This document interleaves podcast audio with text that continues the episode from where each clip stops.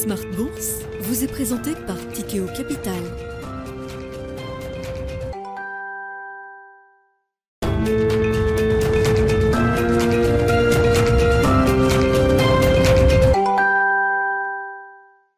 Reparti pour Smart Bourse, votre double dose quotidienne de marché en direct sur Bismart chaque jour à la mi-journée, 12h30, 13h et en fin d'après-midi, la grande édition pendant une heure à partir de 17h en direct, rediffusée à 20h sur Bismart TV et à retrouver bien sûr en replay sur bismart.fr et en podcast sur l'ensemble de vos plateformes. Au sommaire de cette édition ce soir, sans surprise, le débrief de la décision de politique monétaire euh, rendue par la Banque Centrale Européenne il y a à peine quelques heures, plus 75 points de base, partant d'un taux qui avait déjà été ramené à zéro, du taux de dépôt qui avait déjà été ramené à zéro lors de la dernière réunion. C'est euh, la hausse qui était euh, consensuellement attendue par euh, les investisseurs et les marchés. Une décision qui a été unanime au sein du Conseil des gouverneurs et du directoire de la Banque Centrale Européenne qui montre l'annihilation totale des dernières colombes au sein de la Banque Centrale Européenne et notamment du chef économiste Philippe Lane qui a donc endossé l'idée de monter d'un cran en, termes de resserrement de la politique monétaire de la Banque Centrale Européenne. Du côté des réactions de marché, on a quelques tensions sur les rendements euh, obligataires, mais on notera que l'écartement entre le 10 ans italien et le 10 ans euh, allemand reste mesuré aujourd'hui. Pas de stress spécifique sur les spreads périphériques et c'est déjà une forme de succès, on va le dire comme ça, pour la Banque Centrale euh, Européenne qui a préservé ses équilibres au sein de la zone euro.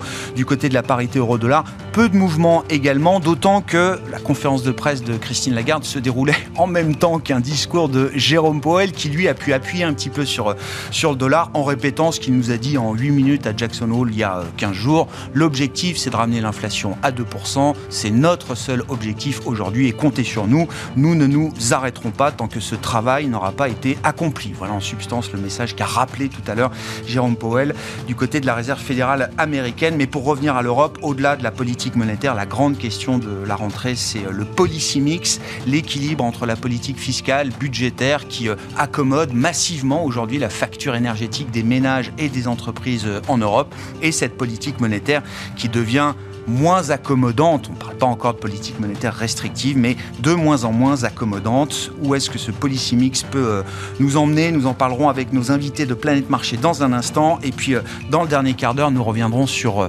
l'un des gros sujets européens d'actualité, hein, qui fait le lien d'ailleurs avec la politique économique et la, la, politique monétaire, la question de la crise énergétique, avec ces pistes de réforme qui ont été proposées par la Commission européenne hier.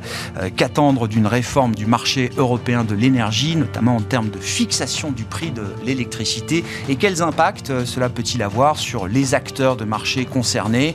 Euh, Quels sont les enseignements qu'un investisseur peut retirer de cette réforme attendue du marché de l'énergie en Europe? Nous en parlerons avec Pierre Chang, gérant chez Tocqueville Finance, qui sera avec nous en plateau à 17h45.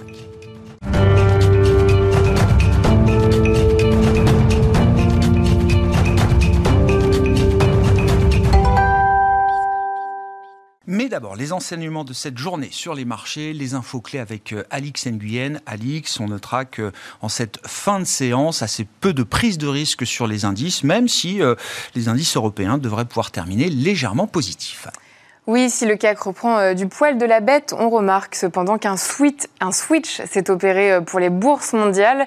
La plupart des indices pourtant stables jusqu'à la publication du communiqué de la BCE euh, se sont enfoncés. Ensuite, sans surprise, la Banque centrale accélère ses hausses de taux et opte pour un relèvement de 75 points de base. C'est du jamais vu en zone euro. La Banque centrale n'a eu d'autre choix face à une inflation dont on ne perçoit aucun signe de ralentissement du côté des marchés euh, américains en cours de séance. Pas franchement d'optimisme aujourd'hui à signaler. Non, si la place se ressaisit, elle a commencé la séance en baisse euh, sous l'effet du relèvement de la BCE, mais aussi des propos de Jérôme Powell. Euh, le président de la Fed a rappelé la forte détermination à maîtriser l'inflation et d'ajouter que l'institution espère toujours y parvenir sans entraîner un coût social très élevé.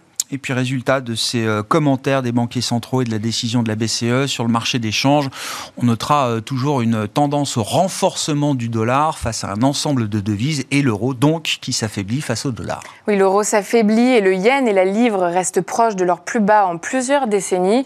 Euh, sur le front du pétrole, les prix remontent après leur chute de plus de 5% hier, tiraillés entre les craintes de récession, leur impact sur la demande et les tensions sur l'offre. Le gaz naturel européen est quant à lui de nouveau en baisse.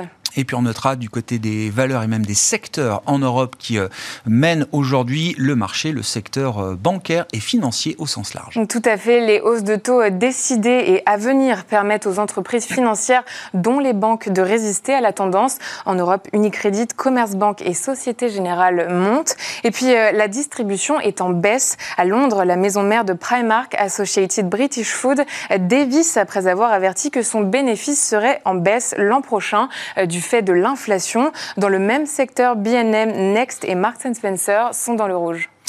Tendance, mon ami, deux fois par jour, les infos clés de marché avec Alix Nguyen à 12h30 et 17h en direct dans Smart Bourse sur Bismart.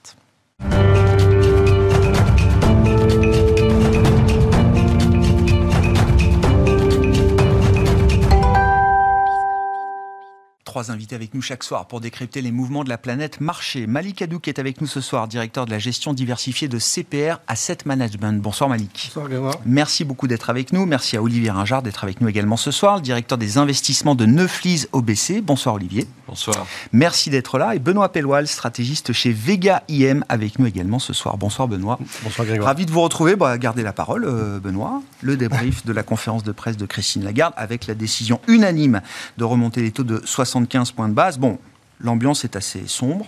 C'est un peu la potion amère euh, sans, euh, sans la petite douceur de fin de repas qui aide à faire euh, digérer. Non, mais au moins, elle dit les choses. Voilà, j'ai l'impression que ça vient valider une espèce d'évolution assez importante dans le consensus, hein, pas uniquement autour de la BCE. C'est vrai que la BCE fait un peu le même mouvement qui a été fait en juin de la part de la Fed, c'est-à-dire que dans le discours, on parle plus maintenant de normalisation politique monétaire, on, parle de nécessité de contenir la demande. Donc il y a cette idée où euh, on a basculé un peu dans un nouvel environnement plus, plus restrictif à venir, euh, où la BCE accepte, comme l'a fait, les effets collatéraux négatifs de sa politique monétaire. Euh, et ça, le consensus a beaucoup bougé aussi là-dessus, parce qu'il y a encore quelques mois, euh, le consensus était plutôt dans l'idée que la BCE n'avait d'autre choix que de rester accommodante pour accompagner des mesures budgétaires face à cette inflation problématique. Donc c'est en ce sens-là il y a un vrai changement, à mon sens, qui est opéré et qui s'explique pour plusieurs raisons, parce que euh, au final, on a relevé les taux de 75 points de base, ok, c'est historique, mais bon, 75 points de base par rapport à une inflation là où elle est, c'est très loin d'être restrictif. Euh, la, raison de ce changement, à notre sens, ce, qui, a précipité ça, c'est déjà la faiblesse de l'euro, qui est effectivement vraiment problématique. En réalité, on est sur des niveaux là qui sont inquiétants, à la mesure où on rajoute de l'inflation à une situation déjà inflationniste. L'écart de taux avec la Fed est, difficilement tenable, donc il faut absolument faire quelque chose. Ça devient un objectif de politique monétaire de façon indirecte. Il y a une pression exogène qui vient de la Réserve fédérale américaine et de la stratégie de la Réserve fédérale américaine face à une situation euh, inflationniste endogène. Exactement. Il y, a, un écart qui est devenu maintenant trop important et qui risque de justement d'emballer la situation et, d'emballer le scénario inflationniste. Et puis l'autre raison, euh, à notre sens, c'est euh, bah, ce mécanisme de protection au sein de la zone euro qui devra arriver, qui a pour objectif d'éviter l'écartement des spreads au sein de la zone euro. Donc l'outil anti-fragmentation, l'acronyme c'est TPI dans le monde de la BCE. Et probablement cet outil, et on l'a vu dans les discours, hein, notamment autour de Jackson Hole, euh, les, banquiers centraux se sont exprimés, euh, l'entourage de la BCE, sur le fait que cet outil était probablement utile dans la mesure où il allait permettre un resserrement plus, plus, plus important, puisqu'on n'allait pas être automatiquement sous la menace de cet écartement des spreads au sein de la zone euro. Donc, encore une fois, le marché semble douter de l'efficacité de, ce futur outil, mais euh, la BCE fonde pas mal d'espoir là-dessus. Et puis il y a le dernier élément qui, à notre sens, assez important, et c'est là-dessus où le, le scénario macro a pas mal changé dans la perception de la BCE, c'est qu'en réalité, le risque de stagflation euh, réelle qu'on voyait d'abord aux États-Unis est en réalité beaucoup plus important en Europe, puisqu'il y a un conflit de politique économique qui est dangereux, qui peut amener une répétition des années 70, où on a une banque centrale qui n'a d'autre choix que de se montrer toujours plus restrictive si on essaye de compenser intégralement par des mesures budgétaires euh, cette inflation et ce coût, euh, ce coût de l'énergie. C'est une vraie inquiétude. Euh, les notes justement du FMI, enfin beaucoup insistent sur le fait qu'il ne faut pas compenser intégralement justement cette, cette cette prime inflationniste que vont devoir subir les ménages. Déjà parce que ça ne les inciterait pas à faire des économies d'énergie, hein, les agents ne seraient pas incités à faire des économies d'énergie, mais surtout, ça équivaudrait à, ce, bah, à cette indexation des salaires qu'on a eu dans les années 70 et qui peut précipiter la spirale inflationniste. Donc, c'est pour ces trois raisons, c'est-à-dire cette faiblesse de l'euro, ce nouvel instrument et ce risque de conflit de, de politique économique qui est pour nous vraiment important et qui change la donne et qui va probablement permettre, voire pousser la BCE à se montrer euh, nettement plus restrictive dans les, dans les mois à venir. Sur le dernier point, là, le point de, l'équilibre euh, de la politique économique au sens large, le policy mix, il, faut imaginer euh, une forme de stratégie de, tension. Christine Lagarde, elle l'a dit assez clairement. Hein. Non seulement elle ne veut pas monétiser, accompagner mm. l'accommodation budgétaire, mais elle recommande fortement que cette accommodation soit ciblée Exactement. et temporaire. Exactement. C'est-à-dire, euh, on comprend ce que vous faites aujourd'hui, c'est pas ce qu'il faut faire. Bah, en tout cas, il ne faut pas compenser l'intégralité. C'est-à-dire qu'il y a un coût social euh, immanquable, hein, puisqu'en réalité, tout le monde accepte le fait qu'il va falloir euh, contenir la demande. En gros, c'est s'acheminer vers une récession. Donc, il y aura un coût social. La BCE a bien en tête, comme la Fed, qu'on va mécaniquement augmenter le taux de chômage. Donc, ce coût social, il faut en prendre en charge une partie parce que sinon il y a aussi une dimension politique à suivre derrière, euh, les pressions populistes, etc., euh, la politique, mais en même temps il y a ce risque de dérapage d'un scénario véritablement stagflationniste si on le compense en intégralité. Donc ça, c'est un peu des deux. C'est pas le scénario privilégié, en tout cas pas chez nous. Euh, on pense qu'on aura un peu des deux, qu'on ne compensera pas en intégralité, mais qu'on fera quelque chose. C'est ce qui semble se, se, se, présenter et qui va permettre d'éviter ce scénario un peu plus grave. Hmm. Donc c'est pas le schéma Covid. C'est-à-dire que c'est pas. On n'est plus du tout dans le schéma Covid. Oui, non, mais c'est le problème, c'est l'énergie. Dans l'énergie, le problème, c'est le gaz. Derrière le problème du gaz, c'est euh, le problème d'un conflit euh, euh, aux portes de l'Europe, évidemment. Hein. on ne va pas revenir sur cette, cette situation de crise et de guerre. Non, mais, ce que je veux dire, c'est qu'il y a quelque chose d'exogène. Et l'idée du Covid, c'était de dire, bon, voilà, tant qu'il y a un choc exogène, bon, on peut se permettre de compenser les pertes euh, des entreprises, des ménages, euh, etc., face à un choc qui est de nature euh, exogène, non souhaité, et qui frappe tout le monde en même temps. Là, c'est plus le cas. Il y a, effectivement, il s'est quand même passé des, choses, c'est-à-dire que déjà, il y a une situation de dette qui est plus tout à fait la même. Hein. On a déjà accumulé encore plus de dettes avec cette situation Covid, et puis surtout, c'est qu'il y, a, y a quand même une, une chose très importante, c'est que le signal prix est très important. C'est que si on compense l'intégralité, il n'y aura pas d'effort d'économie d'énergie en réalité. C'est véritablement quand on, si on veut peser sur la demande pour justement ramener les prix à l'équilibre, on n'a pas d'autre choix que de faire supporter une partie de ce coût social. Donc c'est pour ça que c'est très différent de, la situation Covid. Et donc effectivement, le quoi qu'il en coûte, il est, euh, il est, il est absolument pas recommandé vraisemblablement dans cette situation. Olivier, vos commentaires et qu'est-ce que vous comprenez de la stratégie de la Banque centrale européenne aujourd'hui? Ce que l'on ce que l'on comprend, c'est que la Banque centrale européenne a une fenêtre d'opportunité, qu'elle est en train euh, de s'en saisir mais qu'elle va être rapidement confrontée à un principe de réalité qui sera euh, la vérité des chiffres, si je puis dire, et la vérité de la euh, croissance.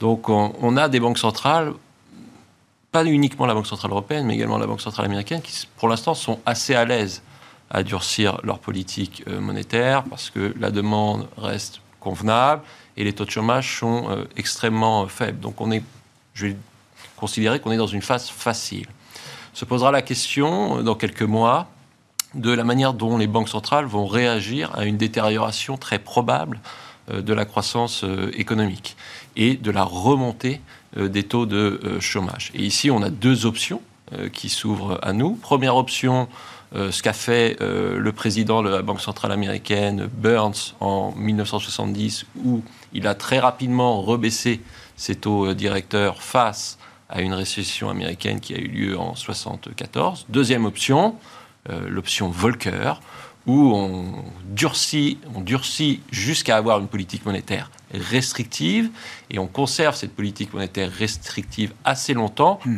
le temps que cette inflation euh, reflue. Pour notre part, ce que l'on considère, c'est que la Banque Centrale Européenne va durcir sa politique monétaire jusqu'à la fin de l'année, mais que très rapidement, elle va être confrontée à une détérioration de la conjoncture économique de la zone euro, avec une récession probable, en particulier assez sévère au premier trimestre, qui la forcera à arrêter son euh, durcissement. Et du côté de la Banque centrale américaine, on est à peu près dans le même schéma, où cette Banque centrale américaine va aller un peu plus loin jusqu'au début de l'année 2023. Et elle aussi commencera à envisager la conjoncture économique, la remontée des taux de chômage qui la forcera à, elle aussi, arrêter son mouvement de durcissement. Donc, alors, il y a un côté Burns quand même dans cette histoire, euh, euh, Olivier. On verra le deuxième temps. Parce que là, dans les projections macro, c'est intéressant. Alors, je ne crois pas qu'elle ait prononcé le mot récession. Ça aurait pu être le cas. Mais il y a au moins deux trimestres de stagnation dans les projections économiques. Donc, le dernier de cette année et le premier de 2023. Et dans le même temps, quand on lui parle du chemin de normalisation de la politique monétaire, alors il n'y a plus de forward guidance, mais bon, elle essaye quand même encore de donner un peu de, guidage euh, au, marché. Elle dit euh, on va sans doute continuer de monter les taux pendant au moins deux meetings, octobre-décembre. Mmh. Et sans doute un peu moins que pour les cinq prochains meetings. Je ne sais pas si j'essaye de traduire ce qu'elle a dit, ce n'était pas très clair, mais voilà, en gros, on va monter pendant euh, trois, voire quatre meetings encore. Mmh. Ça nous amène quand même sur les meetings du premier trimestre 2023. Alors qu'on aura déjà sans doute plus qu'un parfum de récession, puisqu'elle le dit, le scénario downside, c'est plus dur que simplement la stagnation. Euh, et c'est un scénario qu'on peut... Pour l'instant, on n'achète pas ce scénario. D'accord. Parce qu'elle va s'arrêter d'ici à la fin de l'année, qu'elle sera ah contrainte par la détérioration de la conjoncture. Cette détérioration de la conjoncture, on la voit arriver. La confiance des entreprises est très nettement euh, détériorée depuis 3-4 euh, mois. Donc on s'oriente très probablement cet hiver sur une récession européenne qui forcera la Banque Centrale Européenne à arrêter son durcissement. donc la détermination de la BCE a une limite quand même, euh, selon vous? On va voir, mais probablement. Et, ça veut dire, dans cette idée-là, euh, Olivier, est-ce que l'inflation revient à 2% ou pas? Est-ce que le, phénomène récessif, non mais c'est quand même la question, puisque la BCE se focalise sur euh, son mandat et uniquement son mandat aujourd'hui. Est-ce que une récession et une pause de la BCE, est-ce que à l'arrivée, ça nous ramène quand même l'inflation dans une zone normale? Notre projection, c'est une inflation d'ici à la fin de l'année 2023 qui sera entre 2 et 3% aussi bien en Europe qu'aux États-Unis, mais uniquement à la fin de l'année 2023. Mais se pose de toute façon la question du coup d'après. Qu'est-ce qui se passe après? Est-ce qu'on a des banques centrales qui, l'année prochaine, vont euh, de nouveau pratiquer des politiques monétaires accommodantes en rebaissant euh, les taux mmh. potentiellement, donc en, relançant la machine et potentiellement donc en alimentant le risque inflationniste Ou allons-nous avoir des banques centrales qui vont durcir leur politique monétaire, s'arrêter, conserver des taux directeurs stables malgré une récession pour euh, être certain que l'inflation euh, redescende et reste sous contrôle sur les années d'après. On veut constater effectivement le retour de l'inflation euh, là où on souhaite euh, l'avoir. Pas juste l'anticiper, mais on veut le constater. Euh, oui, probablement. Oui. Bon, Qu'est-ce que vous comprenez de la stratégie de la, de la BCE et de la détermination qu'elle affiche quand même de monter les taux pendant encore 2, 3, 4, 5 meetings? J'ai rien à rajouter de plus à ce qui a été dit. Hein. C'est clair, aujourd'hui ils étaient en retard, l'inflation euh, montrent euh, dangereusement, euh, ça, pourrait avoir un coût social très élevé, et donc elles sont obligées de, monter agressivement les taux. Donc il n'y a pas de surprise, les 75 BP, ils avaient été bien préparés, puisque plusieurs gouverneurs avaient hmm? demandé à ce que ça soit discuté. Euh, Pourquoi pas faire sans? Non, mais question hypothétique. Parce qu'un S'il faut aller au taux neutre le plus vite possible, bon, euh, si tant est qu'on sache à peu près où est le taux neutre, mais si c'est ça la stratégie de front-loading, pas perdre de temps pour aller au taux neutre, euh, au-delà de l'historique qui fait que jamais la BCE n'a monté de 50, ça y est, c'est fait, ni de 75, ça y est, c'est fait, pourquoi est-ce qu'elle n'aurait pas pu faire 100 d'un coup? Parce que ça aurait déstabilisé les marchés en, donnant une information comme quoi l'inflation pourrait être encore plus, plus élevée. Et ça, ce n'était pas possible à ce moment-là. Euh, par contre, euh, on voit les anticipations d'inflation continuer à progresser en Europe. C'est pour ça qu'elle est obligée d'agir. Aux États-Unis, ce n'est pas le cas, mais on voit que la détermination de la Banque centrale américaine est beaucoup plus prononcée et marquée que ne l'est la Banque centrale européenne. Il n'y a pas d'hésitation côté américain. On dit on va monter les taux parce que l'inflation au-delà de 8%, c'est inadmissible, ça a un coût social, et on ira jusqu'au bout quelles que soient les conséquences en termes de ralentissement ou de, récession. On est prêt à en payer le prix aujourd'hui parce que c'est ce qu'il faut faire. La BCE, vous, comprenez Elle est beaucoup plus tempérée dans ça. Pareil. Pourquoi? Parce que d'un côté, vous avez un pays qui a une politique budgétaire restrictive, qui a une politique monétaire restrictive, et de côté de l'Europe, c'est ce, que, ce dont ah on parlait, on a des gouvernements qui ont une politique en fait inflationniste, qui contrecarre ce que la BCE tente de faire. Oui. Donc là, il va y avoir un conflit à un moment donné. Oui. Et comment ça va Comment on imagine la séquence? C'est comment ce bras de fer va se Non, mais comment ça va se matérialiser, y compris dans les marchés? Et qui craque à la fin? Euh, est-ce que c'est les États qui disent OK, euh, on n'a plus de marge de manœuvre, euh, on arrête? Ou est-ce que c'est la BCE, sous la pression des États, qui lui disent on ne peut pas s'arrêter parce que sinon c'est l'explosion sociale, donc il faut accommoder? Comment, comment ça se termine? Bah, les, les, les, les, États vont devoir, vont devoir trouver des solutions pour financer tout cela. Donc il y a des taxes euh, qui vont être imposées sur certaines sociétés profitables éventuellement. Les impôts vont remonter. On ne voit pas d'autre solution aujourd'hui pour euh, réduire cette pression fiscale. Hein. C'est parce que si on continue comme ça, euh, les dettes vont continuer à augmenter, comme vous le mentionnez. Pour continuer à vendre votre dette, il faut que vous montriez aux investisseurs que vous êtes prêts à faire des sacrifices. Mmh. Donc ce sera à travers la fiscalité. Oui. Ah ouais. Non, ça me fait penser, Liz Truss, elle s'est fait élire euh, au Royaume-Uni, enfin élire, choisir par les conservateurs euh, sur euh, la stratégie low tax. Mmh. Bah, c'est quand même ce qu'elle a vendu. Très hein. populiste, oui, tout à fait. Elle vient de mettre 150 milliards pour la facture énergétique, mais derrière, c'est low tax. Ouais, on verra bien ah comment évoluera la situation. Mais bon, l'Angleterre, comme les États-Unis, c'est un pays, une banque centrale. L'Europe, malheureusement, c'est un, cocktail de, de, pays qui sont à différents niveaux d'endettement, à différents niveaux de croissance économique c'est la complexité de, la construction de la zone européenne. Benoît. Non, mais enfin, pour revenir là-dessus, je, suis assez en ligne avec le scénario qui était décrit par Olivier, mais que, l'étape où ça s'arrête, c'est tout simplement l'ampleur de la récession qui vient.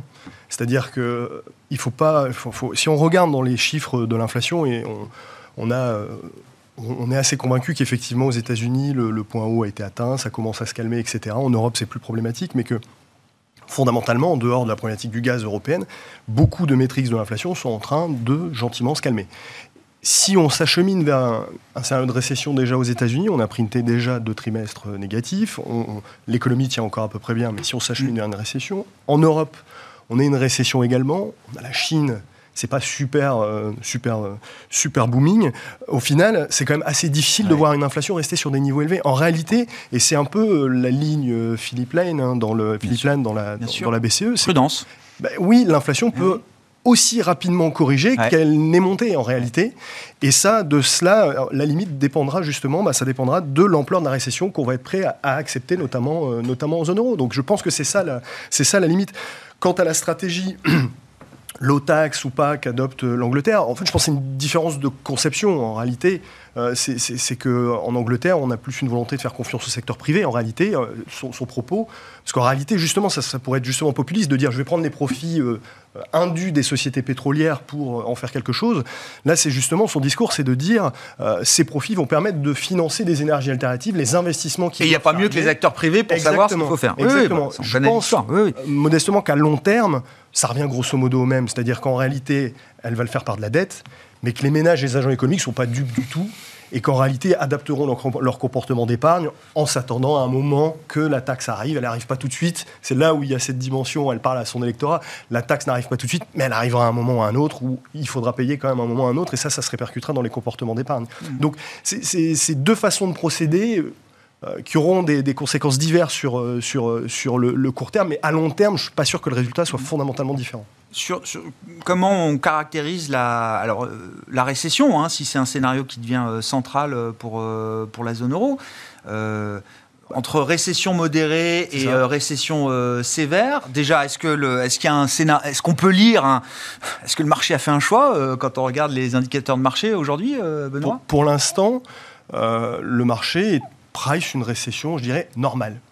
Et ce qui va... Donc les deux trimestres qui vont bien, euh, ça, avec du zéro moins, quoi. Grosso modo, c'est début des années 90, quoi. C'est grosso modo. Euh, donc pour l'instant, alors qu'il y a quand même un risque, je dirais, ce mot fait toujours peur, mais ce risque systémique, d'ailleurs, on évoquait un Lehman de l'énergie, etc., euh, il, est, il existe. Il y a des potentielles faillites importantes, enfin, il y a des tensions systémiques. Quand on prend certaines mesures, euh, certaines indications, on voit que le marché a, toujours pas évacué ce, scénario catastrophe, mais très clairement, ce n'est pas celui qui est aujourd'hui valorisé par le marché. Sur les marchés actions, en tout cas, quand on regarde ce qui est valorisé, quand on regarde comment s'est comportée la prime de risque, etc., et qu'on compare ça au scénario de récession historique, on est plus sur un scénario années 90 que sur grande crise financière, bulle TMT ou, ou, Covid. Ça, si on, matérialise ce scénario, ouais, on, va plus bas très nettement sur les indices. Hein. Là, c'est, on a encore moins 25 à, faire sur les, sur les indices boursiers. C'est pas ce qui semble le plus probable, c'est pas en tout cas ce que valorise le marché aujourd'hui. Hmm sur le, ce qui peut caractériser une récession en zone euro dans les prochains trimestres. Non, mais la profondeur, euh, on le saura qu'après, évidemment, euh, Olivier, mais qu'est-ce qui va déterminer? C'est euh, l'histoire du gaz, on a fait les maths, est-ce que ça peut passer? Est-ce que tout dépend de la météo? C'est une des conclusions à laquelle j'étais arrivé avec un économiste. Au final, quand on fait les maths bout à bout, à la fin de la journée, si s'il fait moins 10 cet hiver pendant trois semaines, c'est pas la même chose que s'il fait zéro oui, après, il n'y a pas que ça. Euh, il y a l'inflation au sens large qui est quand même euh, là. Euh, quand on regarde l'inflation cœur en zone euro, elle est à 4,3%. Donc on a, une, on a une pression sur le pouvoir d'achat des ménages qui est assez importante. Et donc on va avoir une consommation qui, qui va être sous forte pression via cette pression inflationniste. Et puis on a un petit choc de taux, mine de rien. qui va quand même peser sur la capacité, la capacité d'investissement on va le sentir à 0,75 là ou 1 ou 1,50 demain, ça va se sentir quand même? C'est pas que c'est pas que 0,75, c'est tout, tout, le mouvement que l'on a sur la partie longue euh, de la courbe, c'est tout le mouvement que l'on a sur euh, les taux euh, d'emprunt obligataires des entreprises, c'est un peu d'écartement de primes de risque, etc., etc., qui pèsent, qui vont peser sans doute sur la consommation et sur l'investissement. Et hmm. pour notre part, on est sur une contraction du PIB au premier trimestre de l'année prochaine qui sera, qui flirtera avec les 1%, donc quelque chose d'assez, euh, euh, puissant.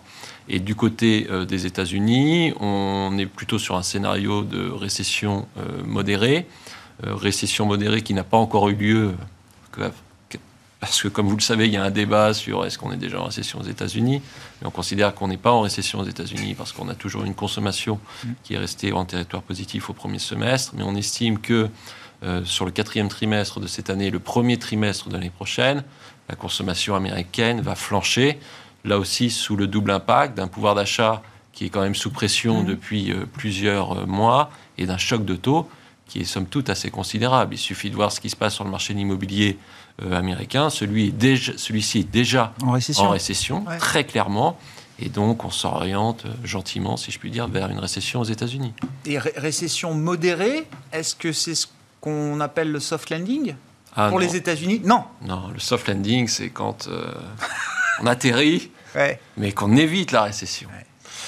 On ne voit pas le taux de chômage euh, remonter trop fortement. Ça, trop fortement. Mais on est dans un scénario, pour notre part, où le taux de chômage va remonter euh, sur la fin de cette année, dès la fin de cette année, et remonter qui va se poursuivre au premier semestre 2023. On peut croire au soft landing américain encore ou pas, Malik? Moi, j'ai du mal à y croire personnellement parce que le resserrement monétaire, il est tellement puissant. Et puis, on est rentré aussi, on n'en parle pas beaucoup sur une réduction de la taille du bilan eh ben, euh, aux États-Unis.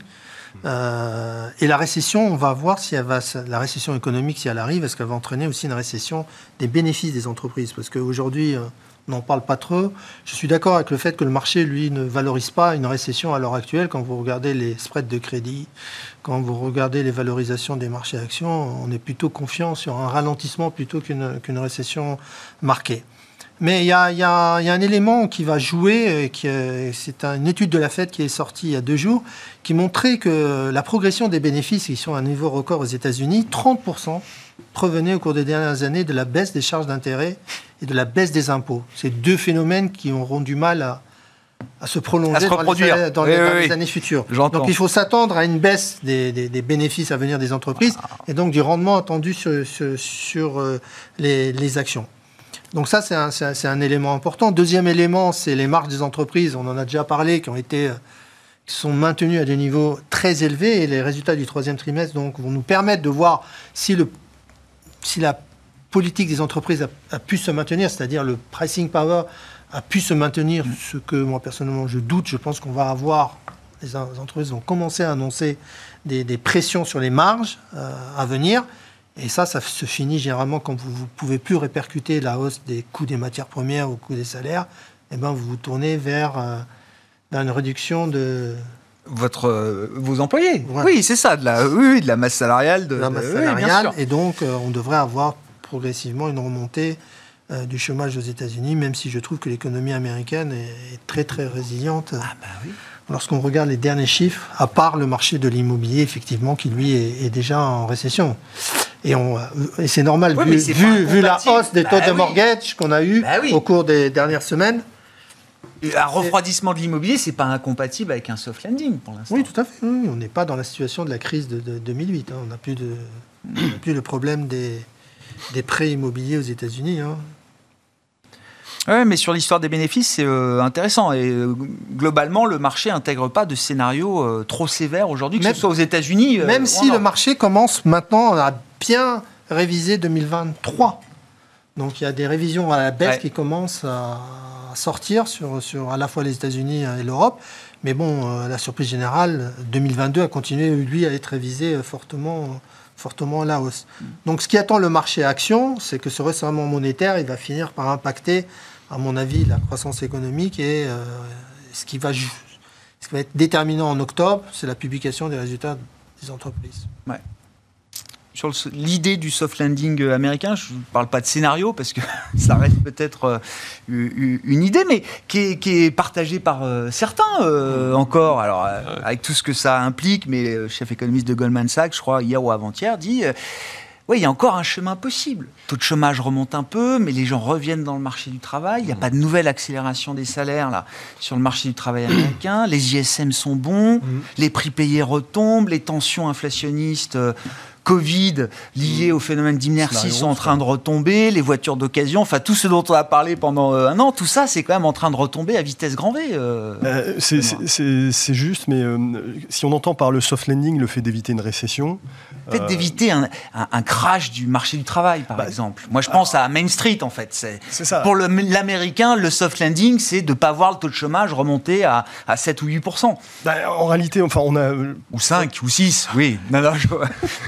on, a, effectivement beaucoup de mal à croire à ce scénario de soft landing en réalité. Si, alors déjà parce qu'on pense qu'on aura quand même du mal à éviter euh, cette, récession. Quand on regarde les indicateurs, euh, les grands indicateurs de l'économie américaine, qu'on les compare avec les seuils de récession historique,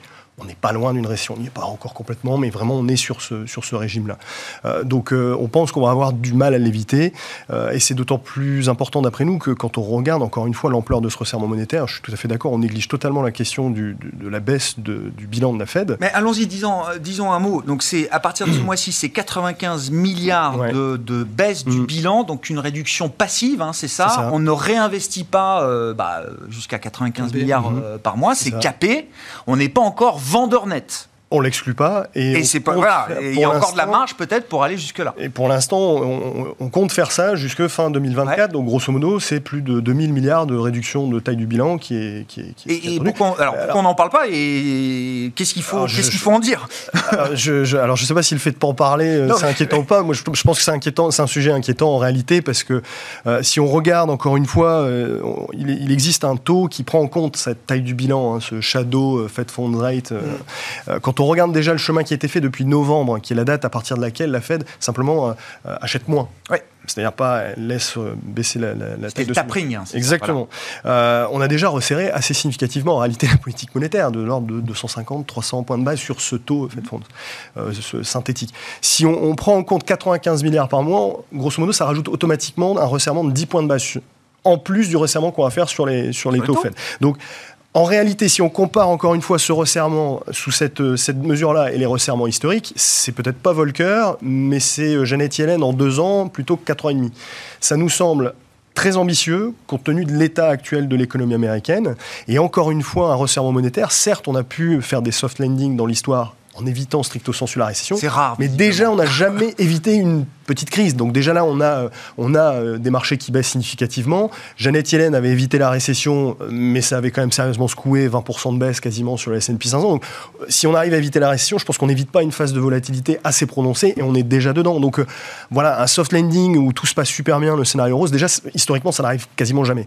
Euh, on, cherche, c'est un peu comme le taux neutre, on, le cherche, mais on le trouve pas vraiment en fait. Donc nous, on y croit assez peu. on pense qu'il y aura, il y aura malheureusement. On peut pas fonder sa stratégie sur ce scénario. Ah, ça me semble un peu, ça me semble un peu optimiste. Et, enfin, cette histoire de, resserrement monétaire qui inclut donc la mm. partie euh, bilancielle de la, la stratégie de la, de la Fed. Est-ce que mis bout à bout, euh, avec ce que vous décrivez comme perspective pour l'économie américaine, est-ce que c'est le bon moment?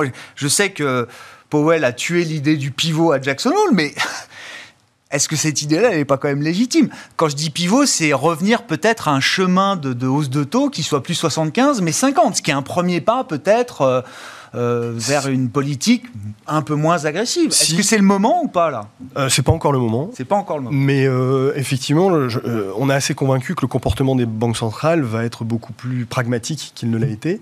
on l'a vu, elles se sont retournées très très vite sur ce, vers un, scénario plus restrictif, plus, plus restrictif. La BCE l'a fait avec, avec plus de retard, mais on peut très bien imaginer que si l'inflation corrige finalement plus rapidement, on aura un retournement tout aussi rapide mmh. de la politique monétaire. Donc nous, on pense qu'il y a effectivement beaucoup plus de pragmatisme qui va euh, euh, teinter le comportement des, grandes banques centrales. Pourquoi cette question du, resserrement du bilan là? Pourquoi Qu'est-ce qu'il faut en comprendre euh, Et c'est quoi les impacts de marché en fait? Très simplement, lorsque vous regardez la progression du S&P au cours des cinq dernières années, hmm. il est corrélé à l'évolution de la taille du bilan qui a augmenté. Alors, ce, ressort, si, exclusivement, moi, c'est mon avis, exclusivement les bénéfices qui ont suivi parce qu'il y a eu le Covid, bien sûr. Mais, si on met le chart de, la croissance du PIB américain, on retrouve aussi une corrélation. Si on met un chart avec la croissance, non, mais la corrélation la plus, on retrouve une corrélation aussi. La corrélation la plus parfaite, c'est avec l'augmentation de, Non, non, mais je l'ai vu, on l'a tous vu ce graphe, hein, donc euh, oui. Euh, donc voilà, un resserrement monétaire aussi fort avec une réduction du bilan, ça ne peut qu'avoir, à notre avis, un impact négatif dans un premier temps sur le, marché des actions. Et les 20% de baisse qu'on a vu au premier semestre, ça n'intégrait pas cette, euh, cette affaire-là encore Non, non, ça n'intégrait pas ça du tout encore. Euh, et puis la remontée qu'on a eue au cours du mois de juillet, euh, pourquoi la Fed ne va pas s'arrêter en si bon chemin Malgré, c'est qu'on a eu une détente des conditions financières au cours de l'été. C'est pas ce que la Fed souhaitait, souhaitait voir. Ça s'est un peu resserré à nouveau quand même. Ça s'est resserré, oui, mais la détente qu'on a eue au cours du mois, en juillet, au cours de, l'été, elle était assez impressionnante pour une, pour une banque centrale qui, qui voulait euh, remonter assez agressivement sa politique monétaire. Donc là, on aura 75 degrés, à notre avis, au cours du mois de septembre, et éventuellement peut-être revenir à des, à des niveaux de 50 euh, pour s'arrêter. Au... je sais que le taux terminal ne veut rien dire, mais ils ont tous mentionné, voilà, 75, 4. C'est ça. Oui, ça c'est une idée dans le marché qui reste quand même bien ancrée, euh, qui n'a pas trop bougé. Mais non, la communication de la Fed, après ses erreurs de 2021, est devenue euh, beaucoup plus transparente que, que les, voilà, beaucoup plus transparente. Ah la communication s'est améliorée. Hmm. Sur la Fed, vous êtes sur l'idée de 75 points de base encore pour ce meeting de 20-21 septembre, Olivier ouais. Probablement. Probablement, et donc avec une cible à 4% d'ici le début de l'année euh, prochaine. Bon, quand on regarde les marchés et que vos métiers sont d'investir et d'investir, qu'est-ce que qu'est-ce qu'il est approprié de, faire? J'ai cru voir Olivier que oui, il, ne fallait pas lâcher l'idée d'être sous pondéré action par exemple aujourd'hui. On est plutôt de cet avis-là. Ouais. Euh, on a même euh, rajouté une, une, petite louche de sous-pondération euh, sur la classe d'actifs actions à la fin du mois du mois d'août. Euh, dans la perspective d'un scénario économique dont on vient de parler, qui est plutôt en train de se dégrader avec une récession molle aux États-Unis et une récession euh, un peu plus sévère euh, en Europe. Et quand on regarde les valorisations des marchés, on n'a pas l'impression qu'elles offrent un coussin de sécurité suffisamment important. Vous regardez le price earning ratio du MSCI World, vous êtes à 15 fois les bénéfices, légèrement en dessous de la moyenne de long terme. Si on reprend l'exemple des années 90, euh, on est plutôt à 12-13 fois les bénéfices. Vous regardez les primes de risque. Euh, en Europe, on est à peu près sur une prime de risque moyenne euh, de ce qu'on a connu au cours des dix dernières années. Donc par rapport à un contexte qui est quand même très incertain, on pense que la prime de risque pourrait être un peu plus tendue. Et du côté américain, la prime de risque, elle est somme toute assez, assez faible. et elle ne correspond pas à un scénario de récession modérée aux États-Unis. Donc dans ce contexte, on est sous-pondéré euh, sur les actions et on pense qu'il y a un risque sur les 3 à 6 prochains mois plutôt baissier sur la classe d'actifs euh, actions, mais également sur les classes d'actifs risqués, euh, crédit, high yield et dette émergente. Et on aura envie de revenir sur ces actifs risqués si ce risque se matérialise, évidemment, hein, dans le cadre de notre scénario économique où les choses iront sans doute hmm. un peu mieux à partir du deuxième trimestre de l'année 2023 aussi bien sur le front de la croissance que sur le front de l'inflation qui commencera à accélérer sa décélération, avec enfin des politiques monétaires qui seront euh, sans doute en train d'arrêter et d'observer au bout du resserrement les conséquences de leur resserrement. Voilà un peu le, la, la, la, la, stratégie. Et est-ce que euh, le pendant de ça, est-ce qu'on retrouve quand même sur des actifs sûrs, obligataires, un peu d'intérêt? Est-ce que c'est là d'ailleurs où les valorisations ont peut-être le plus baissé quand on regarde l'obligataire ou le crédit de bonne qualité aujourd'hui, euh, Olivier? On y revient un peu. Ouais. Euh, on est toujours sous-pondéré sur la classe d'actifs obligataires, mais c'est le deuxième mouvement que l'on fait depuis le début de l'année. On l'a fait au mois de mai, trop tôt. On l'a refait donc en cette fin, en, en, cette fin août et on achète des obligations d'État euh, considérant. Quel État? d'État un panier, un panier d'État? d'État européen, ouais. en considé... non mais en considérant deux choses. D'abord qu'on a une espérance de rendement qui est de nouveau euh, euh, très nettement positive en termes nominal, et ensuite que cette classe d'actifs peut rejouer un rôle de diversification. Alors peut-être pas à trois mois, mais à un mmh. horizon 12-18 mois. On considère que cette classe d'actifs est en train de rejouer son rôle de diversification. Et si les taux continuent de remonter, on remettra sans doute hein, une, louche supplémentaire sur cette classe d'actifs. Est-ce que la volatilité sur les taux se calme un peu, euh, Benoît Alors avec tout ce qu'on vient de dire sur les banques centrales, non, non. ça se calme pas. Non, et justement, c'est. Parce qu'on voit le 10 américain qui repart fort à la hausse. Et je sais qu'il y en a ouais. beaucoup qu'on a racheté. Alors, euh, on me disait 3,20, 3,25, 3,15. Mmh. Bon, bah, je, pense à ces gens-là parce que pour l'instant, effectivement, et, ça va, il n'y a rien de dramatique. Mais euh, c'est vrai que tout le monde se disait, on a approché 3,50, on a laissé passer un peu de temps et on s'est dit peut-être que c'est pas un niveau qu'on reverrait dans ce cycle-là. Ben, c'est vrai qu'on a, on a le sentiment que le, le, pendant une période, le marché avait quitté cette, euh, cette idée de uniquement la thématique d'inflation ouais. pour se projeter dans le scénario de récession. Ouais. Et depuis Jackson Hole, on est revenu en arrière. De nouveau, c'est l'inflation qui compte. On pense que c'est temporaire. De nouveau, le, le, scénario de récession va vraisemblablement, euh, vraisemblablement s'imposer. Euh, ça implique quoi? Ça implique euh, quelque chose de fondamentalement super important parce que même si c'est pas, euh, c'est pas super optimiste comme, comme horizon d'investissement, c'est déjà la sortie de cette logique nocive de corrélation euh, taux-equity où tout baisse en même temps et que les portefeuilles diversifiés, euh, la, la, la, partie obligataire joue pas son rôle d'amortisseur mmh. qu'elle devrait jouer. Donc ça, c'est déjà une nouvelle qui est fondamentalement pour nous plutôt positive, même si on s'achemine vers un scénario de récession qui n'est pas extrêmement sexy euh, d'un point de vue euh, investisseur. Donc euh, je rejoins assez le, le, positionnement, on est encore, on est encore plutôt prudent hein, dans, nos, dans, nos, allocations. On pense qu'à un moment, effectivement, les taux aux US notamment vont plafonner et que ce sera justement l'occasion de, bah, de, regarder un peu plus près, effectivement, la dette, le souverain, etc. Sur l'equity, on est toujours avec un biais qui va nettement plus qualité, visibilité, euh, ce qui a souffert justement sur la fin de partie de l'été, ouais. en raison de, du retour de ce scénario uniquement inflation comme horizon de temps, mais pense qu'au final, ça va aller mieux pour ces, ces valeurs-là parce que, euh, comme c'était évoqué, les bénéfices vont être révisés en baisse. On n'est pas en ligne avec un scénario de récession quand on regarde les bénéfices attendus dans le consensus.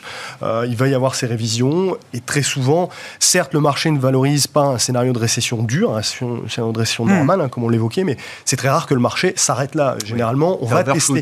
Et nous, ce qui nous inquiète, c'est justement quand on regarde justement la volatilité sur les taux, quand on regarde les, les spreads interbancaires, on essaie de construire une espèce d'indicateur du risque un peu systémique. Hein bah, on ne peut pas écarter euh, toujours ce risque-là. On est toujours sur des niveaux qui sont assez élevés, euh, qui, bah, qui laissent à penser que quelque chose peut mal se passer avec la réduction de la taille du bilan, avec le gaz en Europe, qui ne peut pas exclure que le marché aille tester un scénario un peu plus noir, même si on pense que le scénario central reste celui qui est peu ou prou là déjà à peu près valorisé. Donc oui, on reste assez prudent dans nos allocations, c'est encore un peu tôt, mais euh, on, on, se tient à l'affût d'ici la fin de l'année. Ouais. Je sais pas, vous avez regardé un peu les questions de liquidité des, des acteurs euh, énergétiques euh, en Europe là? Enfin, il faut visiblement les abreuver de liquidité parce que c'est des oui. acteurs qui se couvrent sur les marchés futurs, euh, qui aujourd'hui font face à des appels de marge. Alors j'ai vu des chiffres oui, délirants. Non mais, non, mais on, on retrouve exactement la même mécanique qu'on avait pendant la grande crise financière. Alors chaque fois que je vois Moment Lehman, je me dis bon, tant mieux euh, puisque tout le monde a les yeux dessus, c'est que ça n'arrivera bah, pas. Mais bah, euh, d'ailleurs, la première mesure avancée. Je sais pas si c'est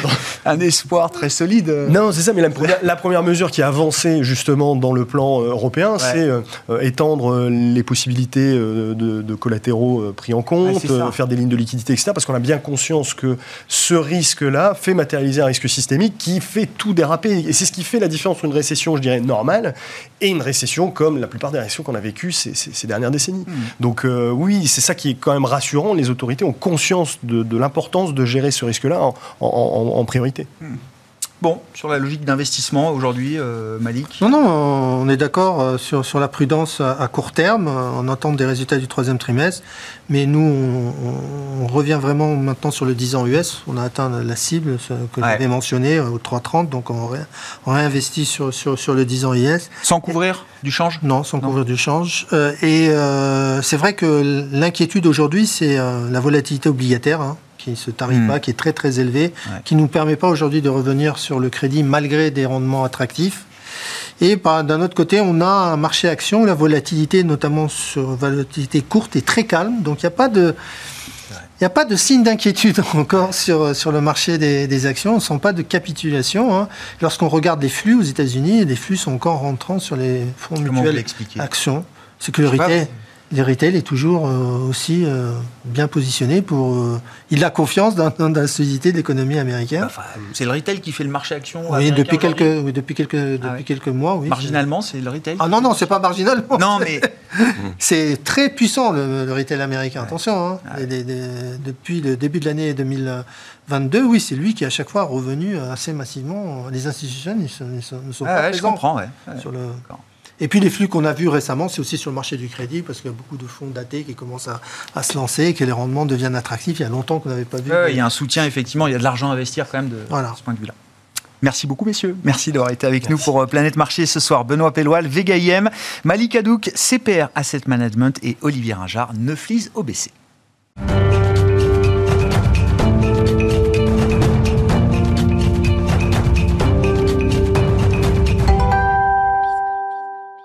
Dernier quart d'heure de Smart Bourse, c'est le quart d'heure thématique. Le thème ce soir, c'est celui de l'énergie et même plus, plus, précisément de la réforme du marché de l'énergie euh, en Europe euh, qui est sur la table aujourd'hui plus que jamais. On est à la veille d'une réunion d'urgence des ministres européens de l'énergie. Euh, la présidente de la Commission européenne, Ursula von der Leyen, a déjà mis sur la table les propositions de Bruxelles. Ursula von der Leyen qui s'exprima, je le donne dans la séquence politique, la semaine prochaine, le 14 septembre, pour le discours sur l'état de l'Union. Et évidemment, on attend sans doute des précisions, des détails peut-être sur la stratégie euh, énergétique de l'Europe. Pierre Chang est à mes côtés en plateau pour évoquer ce sujet. Bonsoir Pierre. Bonsoir Grégoire. Vous êtes gérant chez Tocqueville Finance, on se parle régulièrement. On parle régulièrement avec vous des, euh, petites capitalisations boursières, c'est votre euh, expertise originelle. Vous gérez également désormais depuis quelques temps chez Tocqueville un fonds dédié à l'environnement, un fonds ISR, c'est ça Exactement, le BPM ISR Action Environnement pour, euh, pour son petit nom. Et tout ça nous amène à parler de l'énergie, parce que c'est pas un petit sujet euh, quand on est dans la thématique environnementale euh, au sens large. Bon, état des lieux de la situation du marché énergétique européen, qui semble-t-il est totalement dysfonctionnel. Quel état des lieux vous en faites? Et qu'est-ce que vous retenez de, ce qui apparaît le, cadrage ou les pistes mises sur la table par la Commission européenne pour réformer ce marché de l'énergie? Oui, alors bien sûr, l'énergie, c'est un sujet passionnant et c'est un sujet vraiment, euh, peut-être, c'est peut-être le sujet du, siècle, peut-être, en tout cas pour, pour l'Occident au sens large. Et c'est vrai que euh, ce qu'on vit actuellement, on avait déjà quelques prémices déjà, même l'hiver dernier déjà, on avait déjà des, des doutes. Euh, on avait, c'était quand même un hiver déjà sous, sous surveillance déjà. Hein, J'ai repris juste petite parenthèse parce qu'on est sur l'histoire de c'est pas notre guerre, les sanctions marchent pas.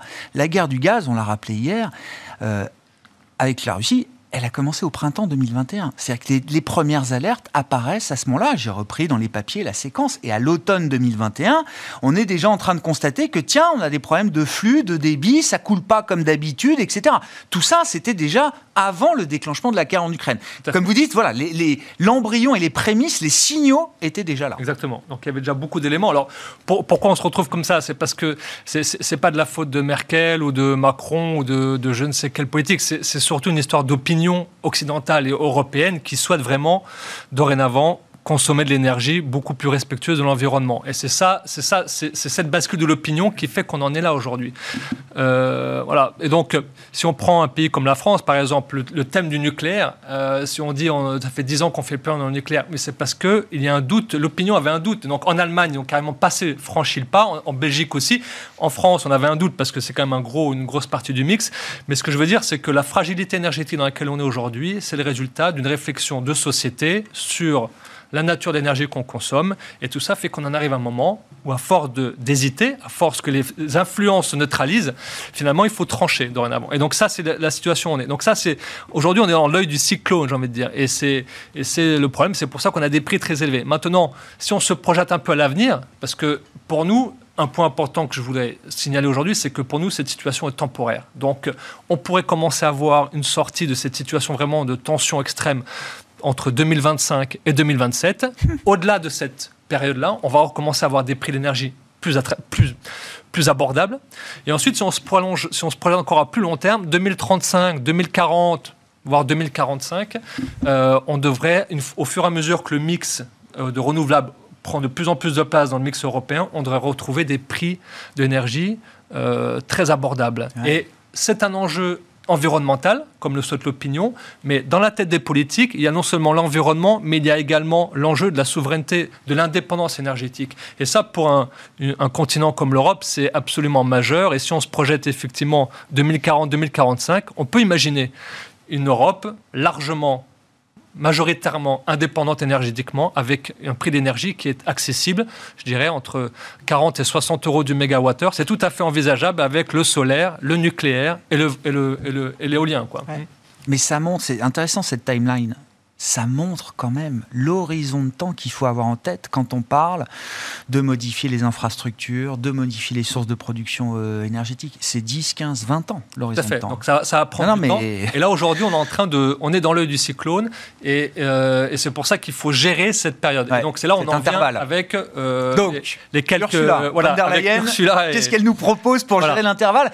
Et puis je veux bien qu'on se projette là parce que dans une logique d'investissement de long terme, moi ça m'intéresse effectivement de voir vous, en tant qu'investisseur, comment vous regardez ces différents horizons? Mais si on est sur euh, le moment critique, là. Alors, sur le moment critique, qu'est-ce qui se passe? En fait, la, grosse crainte, c'est que quand vous avez des prix de l'énergie, donc je ne veux pas forcément revenir sur le système euh, qui, Il a été expliqué. Mais, en fait, c'est sur le prix marginal. Pourquoi c'est sur le prix marginal? C'est parce que quand il n'y a plus d'énergie, il faut que le, producteur marginal, il faut qu'il soit incité à participer à la production. Si on lui met un prix où il n'est pas rentable, eh il ne va pas ouvrir. donc on va démarrer sa centrale, donc il faut qu'il ait une raison de le faire. Donc si on plafonne trop les prix, en fait, les, producteurs ne veulent plus produire. Donc c'est pour ça que, et c'est ça, c'est ça le sujet. Ensuite, il faut proposer le même prix à tout le monde, que ce soit les producteurs à partir de gaz, d'éolien, de solaire, pour que tout le monde soit incité à participer à la production. Donc c'est pour ça que ce système est difficilement réformable, en tout cas euh, pas euh, en un claquement de doigts, parce que les, voilà, les, entrepreneurs, c'est un peu comme l'eau, ça, ça se diffuse partout, et parfois on fait quelque chose, et ça a des conséquences qu'on n'avait pas du tout anticipées, parce que l'entrepreneuriat privé, lui, va toujours trouver la un faille, voilà, un chemin, il va toujours trouver un chemin. Donc, et c'est ça qui est difficile. Donc cette réforme ne peut pas être quelque chose d'envergure structurelle comme ça pour le mois de novembre. en tout cas, ça, ça paraît très peu probable. Ensuite, la question, c'est, et nous, la question qu'on se pose en tant que gérant pour les portefeuilles, pour nos souscripteurs, pour nos clients, qu'est-ce qu'il y a de mieux à faire? C'est vrai que le problème, c'est si on met un, prix plafond, euh, c'est là où ça peut poser problème parce qu'il ne faut pas le mettre trop bas, sinon on va dissuader les investisseurs d'aller dans le secteur et donc on va finalement être contre-productif parce qu'on va impacter la production qui va être moins forte. Donc il faut fixer un prix élevé. Et c'est là qu'on en vient à ce que les fuites qui ont, que les journalistes du FT ont révélé euh, d'un niveau de 200 euros du mégawattheure. Ce qu'il faut savoir. Pour l'électricité non produite à partir de gaz. On veut quand même que le gaz reste, reste à part dans cette, euh, dans cette affaire. Voilà, donc c'est ce 200 euros, si vous voulez. Aujourd'hui, les, les, analystes qui analysent les boîtes, ils étaient plutôt, euh, dans leur modèle, ils mettent 100 euros du mégawattheure. Donc là, on a mis une limite quand même très supérieure, je veux dire, à la à l'esprit des analystes et des observateurs. Donc on est à 200. Donc là, on peut clairement euh, enfin, en, stimuler les investisseurs. Voilà. Ensuite, ce qui va se passer, c'est que pour les consommateurs, on ne va pas avoir 200. On aura toujours, aujourd'hui, les prix sont à, plus de 500 euros du mégawattheure sur le marché de gros en Europe. Et donc, euh, on, va toujours payer des prix très élevés. Par contre, la société qui produit l'énergie, l'électricité, elle, elle va vendre à 500 et, tout ce qu'il y a jusqu'à 200, elle va le rendre à l'État. Ce sera hein. compensé. Donc ça, en tout cas pour le marché, pour le secteur, c'est une très bonne nouvelle que ce seuil soit mis à 200. Ça, c'est très intéressant.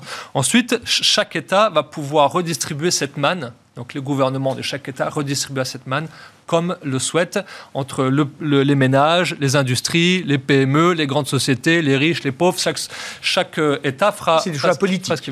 Tout ça, ce sont des mesures de court terme qui, sont, euh, qui ont été vraiment saluées par, euh, par le marché. On a vu le rallye des utilities hier. C'est avec ce soulagement de se dire ouf, le plafond qu'on met est quand même suffisamment élevé pour nous permettre de vivre, et puis pour nous permettre aussi d'engager encore des investissements et d'attirer des investisseurs dans nos business models et dans nos, euh, nos trajectoires futures. Exactement. Donc ça, c'est vraiment, euh, c'était vraiment euh, une, une, très très bonne nouvelle pour le, pour le marché. Alors après, ce qu'il faut voir, c'est que boursièrement, le secteur, il se porte plutôt bien, puisque depuis le début de l'année, globalement, les grosses valeurs, les belles valeurs du secteur sont tout en hausse pratiquement, à part euh, quelques exceptions. Sur un an également, elles sont toutes en hausse, alors que le marché, comme depuis le début d'année, le marché il est à moins 15, moins 16, donc c'est quand même une surperformance déjà euh, majeure. Et ça, ce qu'il faut voir aussi, c'est qu'en 2020, on avait eu un, rallye de toutes ces valeurs. 2021, ça avait été plutôt une, une, période de consolidation. Et là, en 2022, maintenant que les choses sont beaucoup plus claires, pourquoi? Parce que le secteur ne montait pas, parce qu'il y avait toujours cette incertitude sur les, les taxes, etc. Maintenant que la situation est clarifiée, en tout cas pour nous, ce secteur devient euh, vraiment un, un socle d'investissement puisqu'il offre de la défensive, comme, parce que ce sont des valeurs comme défensives.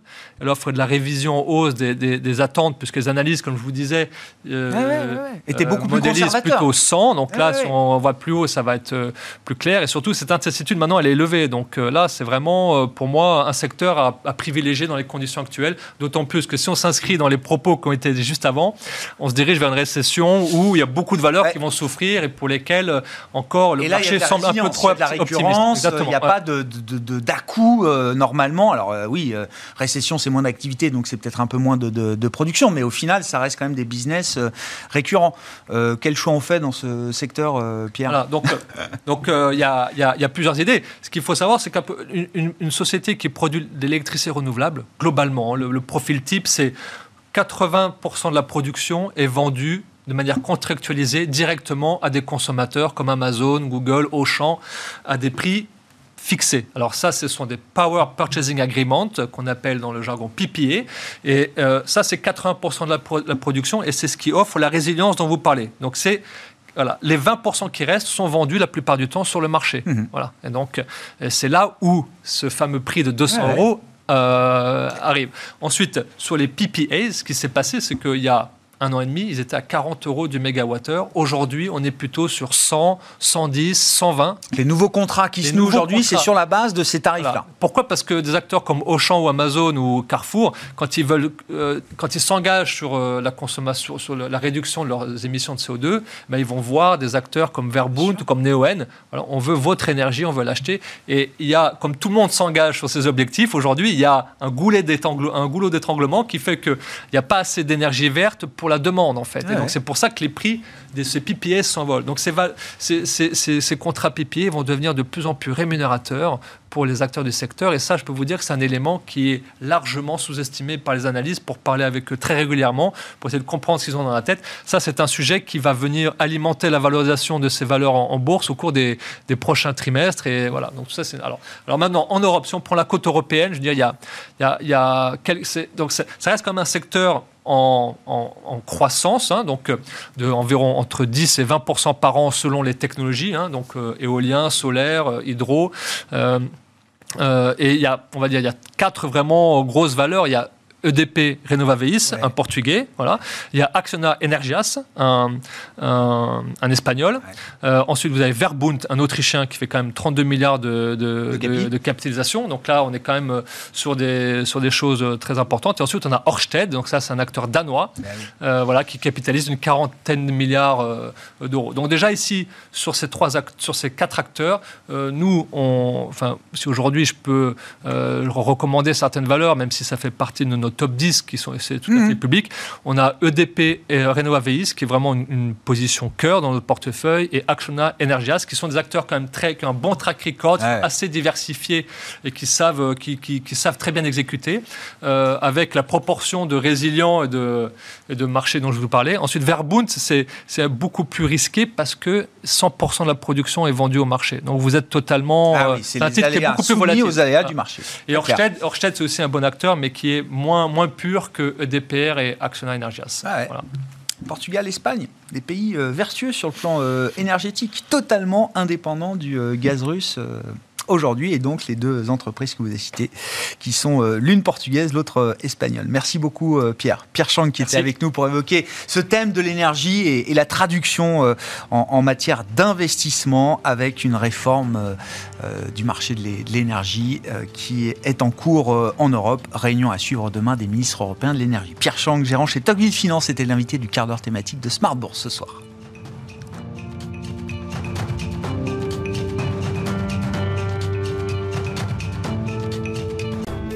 Smart Bourse vous a été présenté par Tikeo Capital.